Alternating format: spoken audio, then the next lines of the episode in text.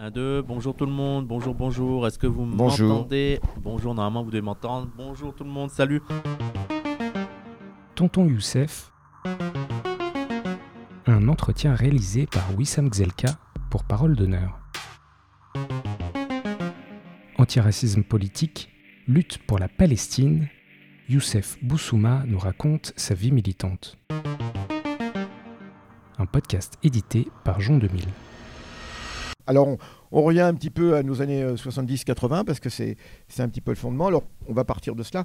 Euh, en 72, en 72 euh, euh, bah, euh, donc euh, je, reprécise euh, comment à l'au- à l'automne 72, euh, comment euh, la situation, on est, euh, euh, c'est pas encore la guerre civile euh, au Liban. hein, euh, qui commencera un an et demi plus tard, mais, euh, mais c'est déjà, euh, enfin c'est pratiquement contemporain du début de la guerre civile. Je rappelle qu'il opposait euh, la, la- gauche libanaise à la droite, comment la gauche libanaise et les Palestiniens euh, à l'extrême droite, pas seulement la droite, à l'extrême droite euh, libanaise, en grande majorité chrétienne, mais bon, il y avait aussi beaucoup de chrétiens dans la gauche libanaise, faut le savoir, hein, et aux côtés des Palestiniens. Et parmi les Palestiniens aussi, il y a des chrétiens, nous l'oublions pas, parce que le FPLP a été, fondé par des chrétiens palestiniens, hein, Georges Abache, etc. Il y a de nombreux chrétiens. Euh, Férouz, dont on parlait tout à l'heure, est- est chrétienne. Enfin bref. Et en 72, eh bien, le contexte est. celui de, euh, du- d'une intensification. Euh, donc, il y a des, des- des commandos palestiniens qui, euh, qui traversent la frontière et qui sont installés au Liban. hein. Les Palestiniens sont installés au Liban et des commandos palestiniens tentent de, de- de traverser la frontière pour aller mener des attaques contre des colonies israéliennes, d'accord, au Liban. Il, y a des- il y a tous ces camps de réfugiés et Israël, eh bien, pour se venger des attaques des commandos palestiniens, des Fedaïn, eh bien, bombarde euh, copieusement les camps de réfugiés palestiniens. Indistinctement, euh, c'est régulier. euh, régulier chaque jour, on avait cela, l'aviation israélienne qui a mené des raids de représailles sur les camps de réfugiés. Et, je vous dis, c'est des choses effroyables. C'était des choses effroyables. J'aurai peut-être l'occasion de parler d'une- femme dont je voudrais absolument parler, une Française, Françoise Kesteman, qui, est, qui justement à l'époque était infirmière, euh, comment euh, était infirmière dans, euh, enfin par la suite a été infirmière dans, des camps de réfugiés. Elle était partie avec le, Secours populaire français. hein. Elle, était, infirmière dans, dans, les camps de réfugiés palestiniens au sud Liban et, et c'est constatant et, et étant absolument horrifiée euh, par ces bombardements qui, euh, qui, où beaucoup de, de- de- de- d'amis euh, infirmières euh, libanaises et palestiniennes à elle ont été, ont été massacrés, euh, qu'elle va décider de, de elle-même eh bien, de devenir une combattante. Donc elle va laisser la blouse infirmière. Elle était communiste, elle était proche du Parti communiste français d'ailleurs, disons-le. Euh, elle était de, de Marseille, euh, Toulon, hein, je crois, euh, ou Nice, pardon. Et, donc, euh, Françoise Kesteman euh, euh, mourra au cours d'une opération, j'aurai peut-être l'occasion d'en reparler, euh, qui, sera, qui sera menée comment, en, en 82, euh, en 83. Euh, voilà, Françoise Kesteman. Il y a un livre qui a été écrit qui s'appelle Mourir pour la Palestine, qui est, un petit peu sa vie retracée par son ex-mari, avec qui j'avais, on, avait, on avait constitué un comité Palestine justement dans les années 80. Elle est, elle est au, cimetière, au cimetière des martyrs, ce qu'on appelle le cimetière des martyrs à Beyrouth. Hein, euh, avec, euh, avec beaucoup d'autres martyrs palestiniens hein, qui, sont là-bas. Ouais, D'accord, ouais. d'accord. Alors toujours est-il que que, que en 72, eh bien, les, les camps de réfugiés palestiniens sont, euh, sont sans arrêt bombardés. Euh, la, la lutte est extrêmement dure, mais évidemment complètement disproportionnée. hein, disproportionnée. Les, les commandos arrivaient très rarement à atteindre euh, leur cible, les colonies. Ils étaient, ils étaient, ils étaient très très souvent, comment, mal- malheureusement, enfin, massacrés avant. Et, euh, en tout cas, les Palestiniens euh, décident. de- il y a les Jeux Olympiques à Munich, en Allemagne. Euh, les Palestiniens, évidemment, n'ont pas, pas de sportifs, ne sont pas représentés aux Jeux Olympiques. Et, donc, moi, j'ai connu ensuite son mari, Jean-Louis Joanneau, qui était aussi communiste euh, dans les années 80. Et nous, avons, nous avions fondé ensemble un, un comité qui s'appelait Comité Palestine Vivra, Palestine Vaincra. Euh, voilà. Donc, toujours est-il qu'on on en reparlera de Françoise Kesteman parce que beaucoup de Français ne, connaissent pas son histoire et c'est une histoire assez exceptionnelle. Assez exceptionnelle. Alors, les Jeux Olympiques, euh, donc aux Jeux Olympiques euh, de, Munich en 72, eh bien, donc, du coup, les Palestiniens étaient, dans cette attitude. Et là, ça nous ramène à cette histoire de, de violence, euh, malheureusement, d'usage de la violence euh, révolutionnaire, malheureusement, parce que ça ne fait plaisir à aucun révolutionnaire d'user de violence. Hein. Euh, je pense que c'était pareil pour Lénine et les autres. S'ils avaient pu changer bah la situation en, Russie sans, sans, tirer un seul coup de feu, je pense que, surtout que les, les révolutionnaires sont généralement ceux qui, qui, pâtissent le plus de cette violence. Hein. C'est eux qui vont avoir le plus de morts, le plus de... Pour les Palestiniens, c'est pareil.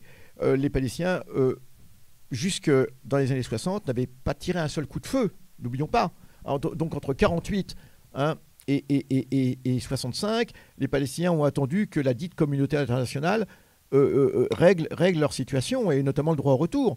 Et, donc, quand ils font usage de la violence et quand ils décident, avec la fondation du Fatah et ensuite du FPLP, etc., de faire usage de la violence, c'est une violence de réaction contre la terrible violence israélienne et, la violence de l'exil, parce que l'exil obligatoire, c'est la violence suprême, ne l'oublions pas c'est la violence suprême, être privé de son pays, ne, plus avoir d'existence.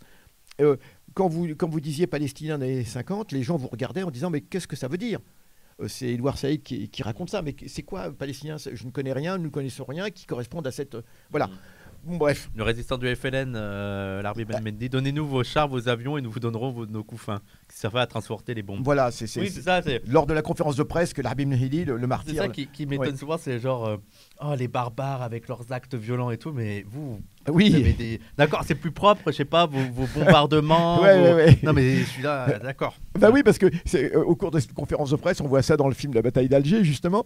Au cours d'une conférence de presse, un journaliste américain, euh, comme états-unien, pardon, euh, comment interpelle Darby Ben qui, qui fait, à, qui les militaires français permettent de parler au cours d'une conférence de presse. Il vient de se faire capturer et il y, a y a la presse qui est là et, un journaliste états-unien dit, dit à Darby Ben mais vous trouvez pas que c'est lâche d'utiliser vos femmes Hein, et avec des couffins, donc les couffins, les paniers, hein, euh, pour y dissimuler des bombes, et, avec vos couteaux, etc., euh, vous, attaquez dans le dos les soldats, etc.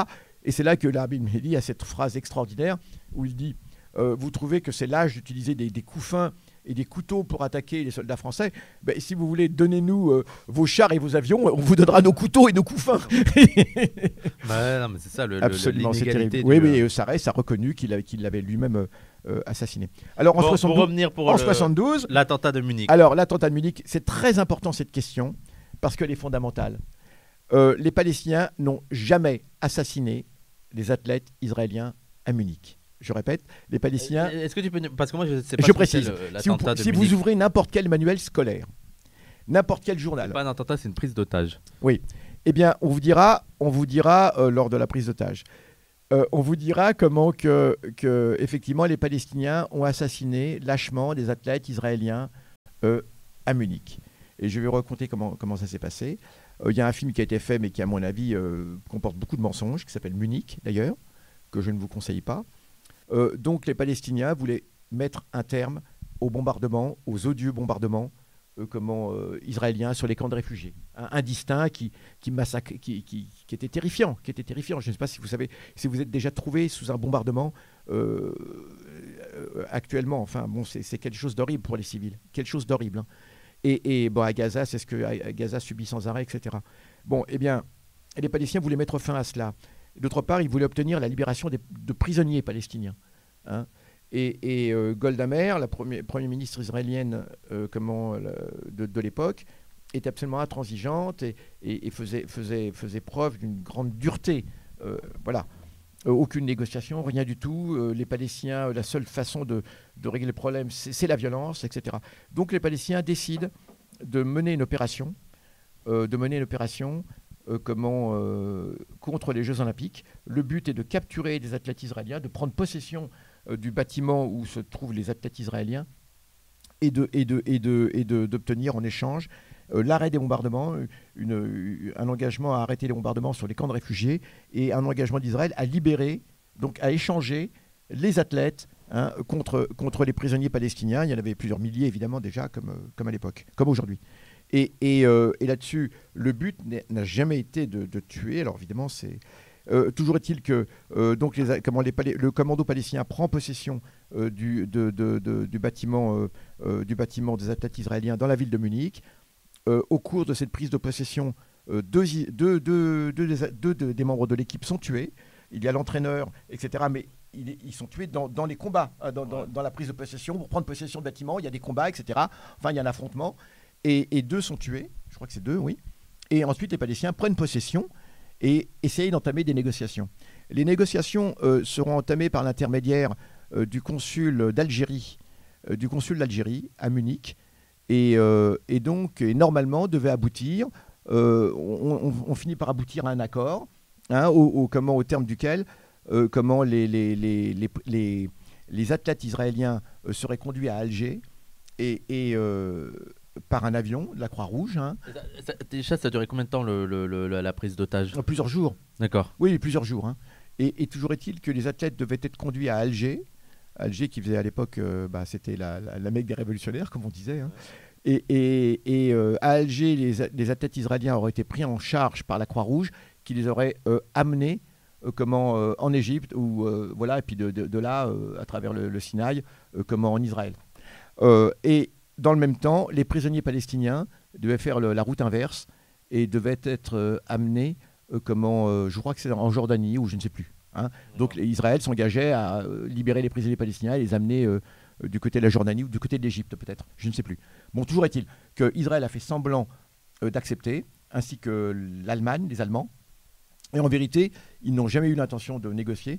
Euh, un commando israélien est arrivé d'Israël. Euh, comment, avec, et puis ensuite, avec le BKA allemand, la police antiterroriste allemande, ils ont fomenté un guet-apens. Et, alors, que, les, otages et, le commando palestinien euh, étaient, dans, un minibus, dans un minibus pour aller vers l'aéroport, hein, eh bien en fait, à l'arrivée à l'aéroport, eh bien, eh bien euh, les attendait le commando, euh, de la police euh, allemande et, des Israéliens, et ça on ne le mentionne jamais, hein, et qui ont réellement tiré dans le tas. Alors après, on il s'est avéré qu'il y avait beaucoup de, que les Allemands n'étaient pas du tout au point, que leurs soi-disant tireurs d'élite n'étaient pas du tout des tireurs d'élite. Et dans le combat qui a là entre les, et là effectivement, c'est au cours de ce combat que la plus grande partie, comment que les otages ont été tués et que la plus grande partie du commando a été tuée. Hein. voilà, voilà l'idée. Donc il n'y a jamais eu. Mais aujourd'hui, on va vous dire que les Palestiniens ont lâchement assassiné des athlètes. C'est absolument faux. Le consul d'Algérie a été trompé. Il a été trompé parce que lui aussi croyait à la bonne foi euh, des Allemands dans, cette négociation. Hein. Et donc, et ensuite Israël avait, euh, comment Goldamer avait déclaré, nous ne négocierons jamais avec les terroristes. Hein. et donc elle avait appliqué cette doctrine. À l'époque, en France, malheureusement, tout le monde a repris cette ancienne. Hein, à savoir les Palestiniens ont massacré les athlètes. Alors, il y a une chose qui est facile à faire. Vous prenez le journal Le Monde, le jour même, le journal Le Monde dit la vérité. Et le lendemain, il change. Le lendemain, il change. C'est-à-dire que le jour même, il avait, il, avait, il avait, bien déclaré Le Monde que les athlètes avaient été tués dans, dans, dans l'assaut. Hein, euh, de, comment, dans l'assaut et non pas délibérément par les Palestiniens. En plus, quel aurait été l'intérêt des Palestiniens de risquer leur vie pour simplement aller tuer quelques athlètes? Non mais c'est n'importe quoi. on, sait que beaucoup les considèrent comme des buveurs de sang, mais il y a quand même des limites. D'accord?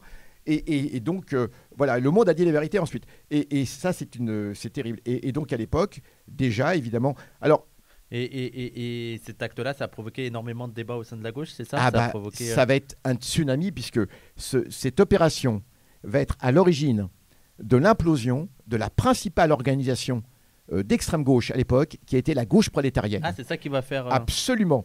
Euh, qu'est-ce qui se passe? Dans un premier temps, Jean-Paul Sartre, qui avait une grande influence sur la gauche prolétarienne, sur la GP, comme on disait, Hein, qui était la principale organisation. C'était une organisation maoïste qui était extrêmement populaire, qui était, puissante, mais vraiment, euh, qui, était autant présente dans les mines du Nord euh, que chez les paysans euh, bretons, la guerre du lait, etc., que chez les travailleurs immigrés de Renault, etc., Biancourt. C'était une organisation qui était très puissante, hein, avec beaucoup de, jeunes provinciaux qui, lorsqu'ils montaient à Paris et tout et tout, bon, intégraient cette organisation, une organisation maoïste, donc révolutionnaire la gauche, euh, la gauche prolétarienne. Alors, c'est n'est pas uniquement que les militants euh, juifs se sont barrés, c'est que, que dans un premier temps, eh bien, euh, Jean-Paul Sartre soutient l'opération. Et, beaucoup de cadres, un certain nombre de cadres de, la gauche prolétarienne soutiennent l'opération. Tout le monde avait bien vu que ce n'était pas une opération massacre, ce n'était pas justement un attentat massacre comme on l'a présenté, hein, mais que c'était une opération qui était, d'un point de vue révolutionnaire, hein, d'un point de vue révolutionnaire, qui était parfaitement légitime. Et le problème, c'est que c'est là qu'intervient comment Pierre Victor, euh, qui était le, véritable chef de la gauche prolétarienne. Euh, son vrai nom, c'est Béni Lévy, et qui était très copain avec, avec euh, Serge Julie, le fondateur de Libération. Hein.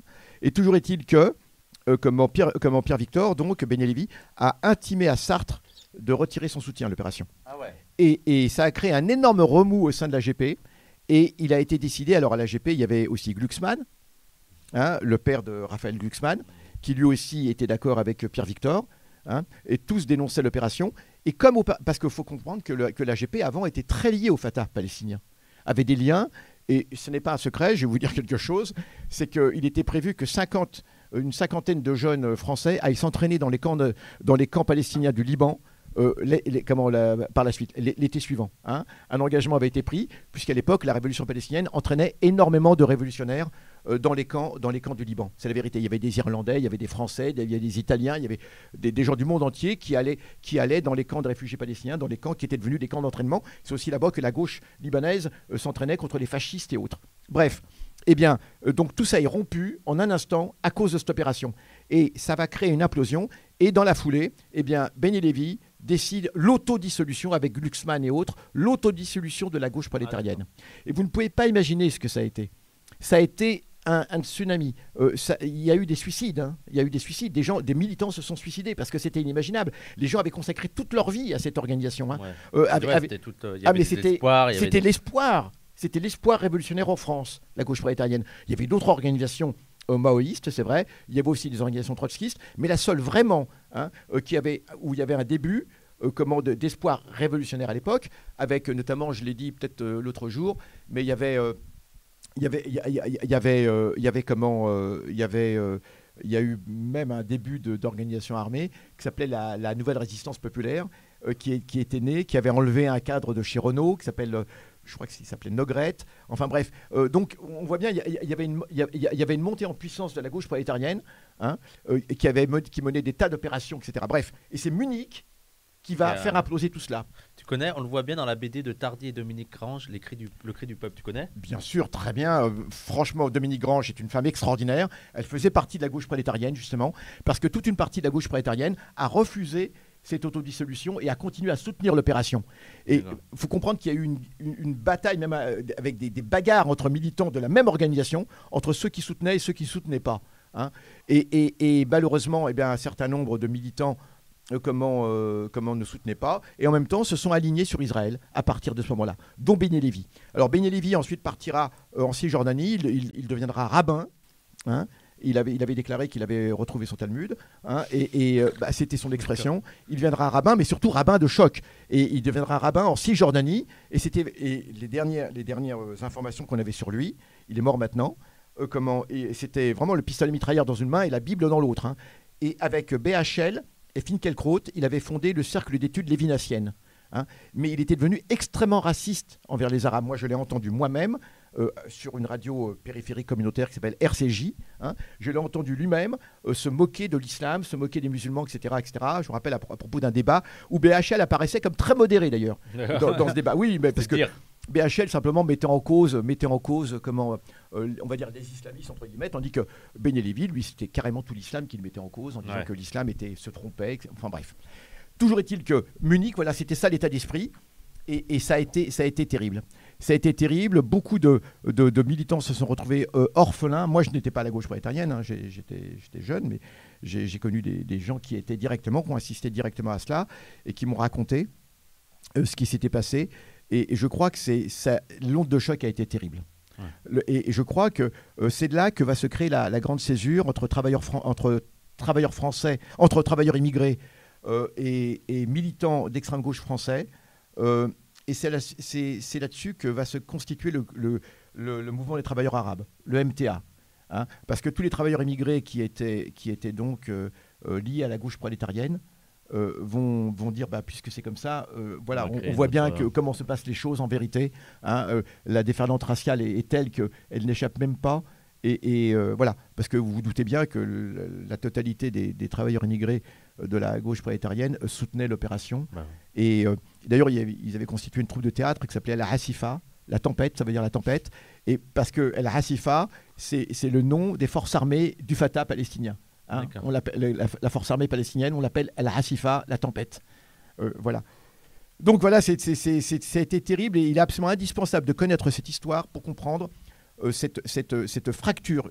C'est une des premières fractures qu'il y a entre l'extrême gauche hein, et, et disons que les, les- les travailleurs immigrés organisés euh, en. France. La seconde, ce sera ensuite la, la- la grande grève des, des foyers Sonacotra, qui a été une très grande grève des foyers de travailleurs immigrés Mm. Dans les années 70, qui a été la plus longue grève de loyer euh, de l'histoire de, ce pays, qui a été une grève extraordinaire, exemplaire, euh, très démocratique au niveau de l'élection des leaders. J'ai eu l'occasion de connaître euh, l'un d'entre eux, entre autres, que Dieu ait son âme, Mustapha Cherchari qui avait été militant FLN pendant la guerre d'Algérie et ensuite qui était devenu, qui était aussi un des membres de la gauche prolétarienne et un des fondateurs du mouvement des travailleurs arabes.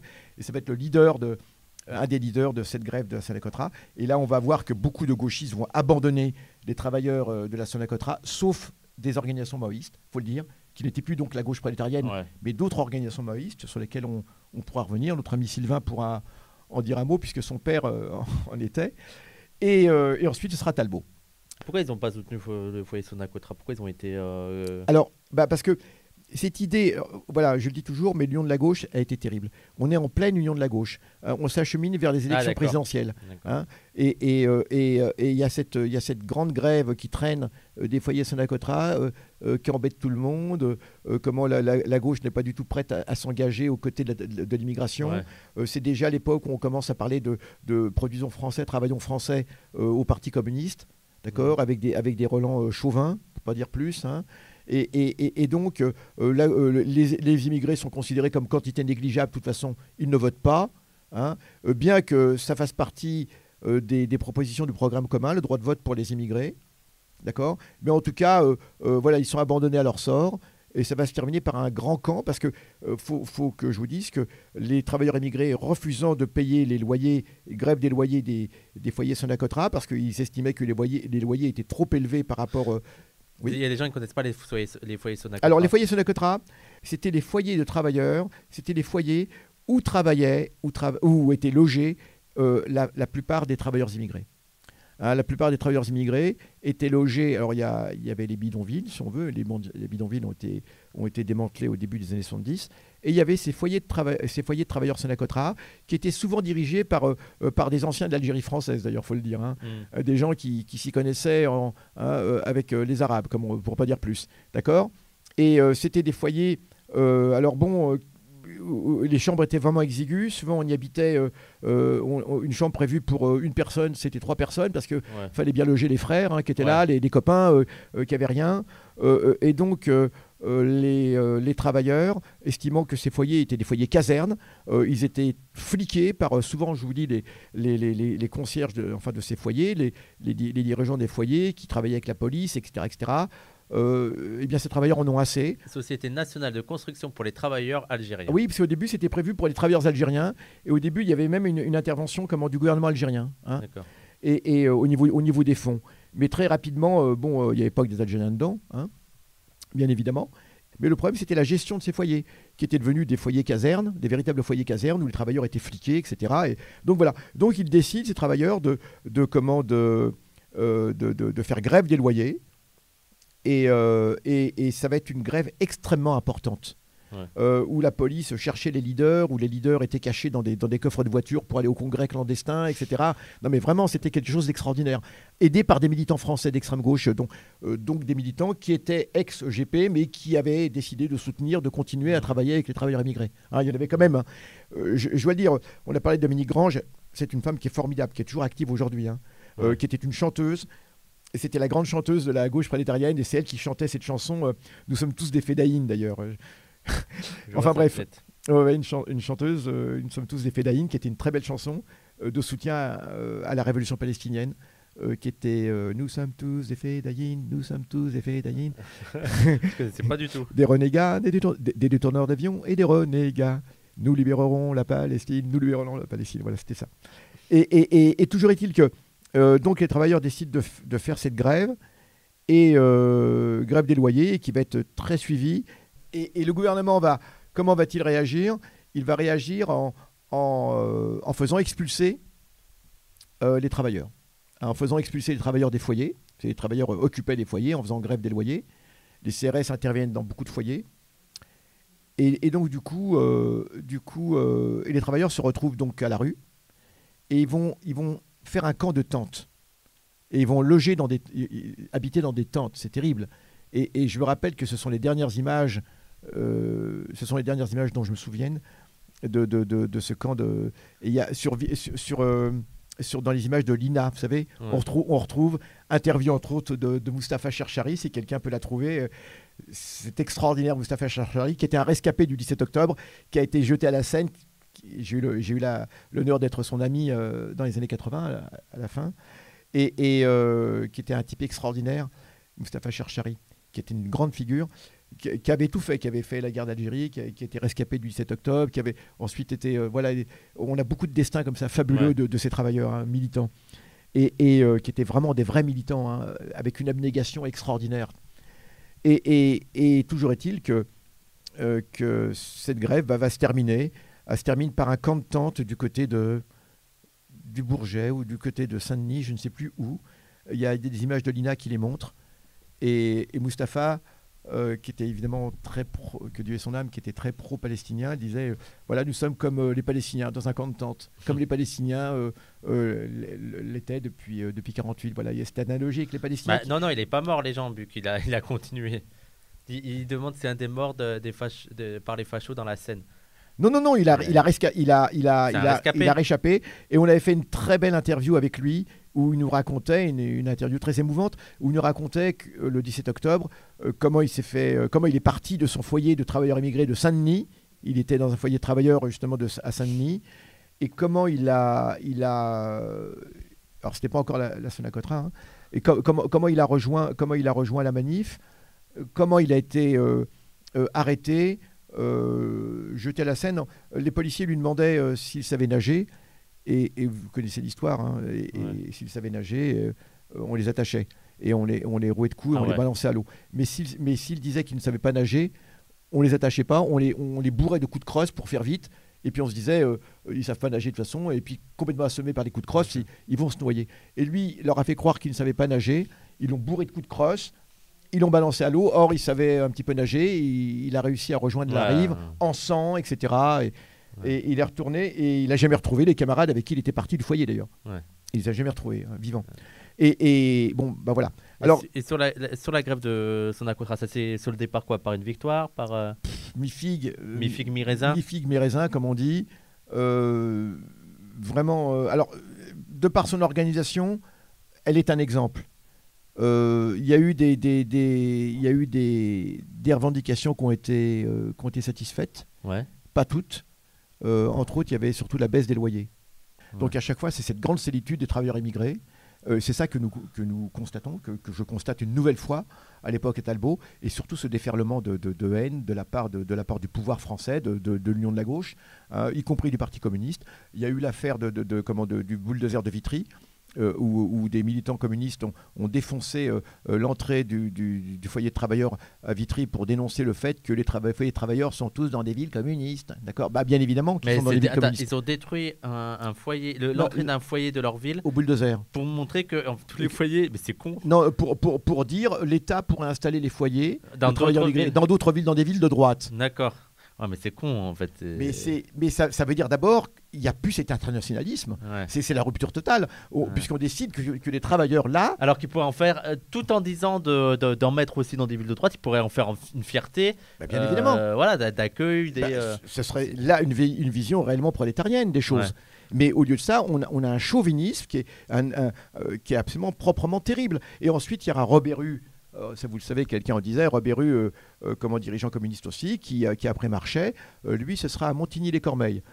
Robert Rue qui maintenant est macroniste. Hein. Ah oui, complètement macroniste, qui ensuite bah, a tout vendu. C'est lui qui a liquidé le Parti communiste à l'époque, hein, après Marchais, et qui lui, bah, lui dans sa ville, auparavant dans sa ville à Montigny-les-Cormeilles, eh bien il a, il a organisé une manifestation, une, une, manifestation comment, de la population sous les fenêtres, sous les fenêtres d'une famille de, de Marocains. Euh, déclarant que, euh, sous prétexte qu'un des fils euh, dealait du, du, du hashish, donc il a, Robert Rue a fait venir toute la population pour manifester sous les fenêtres, pour exiger. c'est ouf, hein. C'est complètement dingue pour exiger et, l'expulsion de cette famille qui a été expulsée, qui a été expulsée, qui s'est retrouvée à Gennevilliers.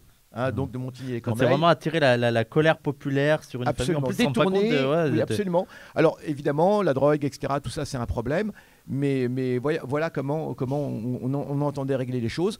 Il, il- il s'agit évidemment, on voit bien que euh, ce sont tous ces renoncements qui progressivement vont faire le lit du Front National. Alors au début, on, prétend lutter contre le Front National, mais en fait non, on, voit bien qu'on a un rapport de concurrence euh, jusqu'à aujourd'hui. euh, comment Roussel, hein, il suffit de prendre certaines déclarations pendant la campagne électorale Ouais. de Roussel, qui déclarait que lui, Roussel, il, il parlait aux travailleurs, euh, aux classes populaires en tout cas, et que Mélenchon parlait aux, aux franges radicalisées des quartiers périphériques. Ouais. Euh, on, est, on est dans cette même vision euh, du prolétariat euh, qui serait divisé entre un prolétariat autochtone, français, bien blanc, etc., et puis un prolétariat immigré euh, dont on, que, que l'on peut piétiner euh, comme l'on veut. Que l'on Mm. peut piétiner comme l'on veut. Mm. hein. Donc, euh, ces années 80, bah, on est en plein là-dedans, on est en plein dans toutes ces problématiques. Euh, donc, à la fois de, de- de- de- de- je le dis bien, de cette euh, revue Subversion. Cette revue Subversion qui va, qui va subir donc la répression, je l'avais dit l'autre jour, qui va subir la répression, puisqu'à l'été 82, il, il va y avoir toute une, toute une campagne d'attentats à Paris en soutien à la révolution palestinienne. Je le dis et je le répète, aucun de ces attentats n'a ciblé des civils. Aucun de ces attentats. Alors on peut penser ce qu'on veut de la, de la violence révolutionnaire, c'est bien, c'est pas bien, etc. Mais il n'y a eu aucune victime civile, sauf un attentat antisémite euh, qui, est- qui se déroule au Marais hmm, euh, contre un restaurant qui s'appelle le restaurant Goldenberg, euh, dont, dont les tenants et aboutissants sont très obscurs jusqu'à aujourd'hui. Ouais. Sur les commanditaires et les exécutants de cet attentat. Attends, C'était un attentat pourquoi Alors, c'était un attentat, soi-disant, pour venger euh, euh, Sabra et Shatila. Il y avait eu les massacres de. Sabra et Ils Shatila. ont viré un restaurant. Ah, carrément, ils ont tiré dans le tas dans un restaurant, euh, un restaurant juif du, ouais, du quartier avait, du Marais. Oui, absolument. C'était Ouais. clairement antisémite. Voilà. Voilà.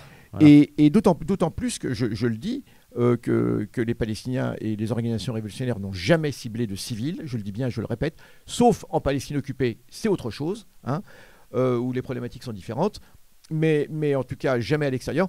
Et par contre, ce qu'ils faisaient, c'est une organisation, et j'attire vraiment l'attention euh, sur, sur cela, faire bien la différence, une organisation qui s'appelle le Fatah Conseil révolutionnaire, Fatah CR, Fatah, Fatah Conseil révolutionnaire, qui était une scission du Fatah palestinien, dirigé par quelqu'un qui s'appelle Abou Nidal, euh, qui, qui au départ se voulait plus révolutionnaire que, que Arafat, et qui ensuite euh, est devenu l'ennemi juré d'Arafat, et a passé son temps à assassiner des membres du Fatah d'Arafat. Il Ouais. faut quand même le savoir. Et, et cette organisation Abou Nidal, euh, qui va se mettre au service de tous les régimes arabes les plus réactionnaires, euh, notre opinion est qu'en fait elle a été instrumentalisée également par Israël. Il y a beaucoup de sources qui aujourd'hui le disent, notamment des journalistes tout à fait, tout à fait intéressants, spécialistes euh, de, de la question, et, et- et aurait été manipulée. Alors, on n'en dit pas plus, on va, on va pas rentrer, on va dire complotiste, etc. Mais l'attentat de Goldenberg, comme par hasard, hein, un attentat qui est, qui est, on va dire, lâche, odieux, imbécile, antisémite, on est bien d'accord, euh, n'apportait absolument rien aux Palestiniens et au contraire avait comme effet euh, de ramener, de ramener les choses euh, finalement dans, dans- dans- dans- dans le, dans, le camp, dans le camp impérialiste et, et israélien, Mhm. puisque euh, on a prétendu que c'était les Palestiniens, ce n'était pas les Palestiniens, on ne sait pas qu'est-ce qu'il a fait. c'est- ça n'a pas été revendiqué par quelqu'un? Je crois que ça n'a même pas été revendiqué par Abou Nidal, mais on pense vraiment que c'est le groupe Abou Nidal qui a fait cela. C'est quoi Bundal Alors le groupe Abou Nidal, c'est le groupe dont je parlais, c'est un groupe terroriste. Et là, je- j'emploie à dessein l'e- l'expression terroriste. Euh, je ne l'emploie pas évidemment pour les, autres organisations palestiniennes. hein. Le groupe Abou Nidal, c'est un- c'est une organisation euh, dite palestinienne, mais qui en fait eh a fait beaucoup d'attentats contre des juifs de façon indistincte, et aussi contre des Palestiniens, euh, des Palestiniens contre le Fatah d'Arafat. Hein, euh, euh, et, et je, je dois quand même dire que Abou, euh, Abou Iyad, qui était le numéro 2 des Palestiniens, ou le numéro 3, le responsable des services secrets, a été assassiné par, euh, par le groupe Abou Nidal. hein.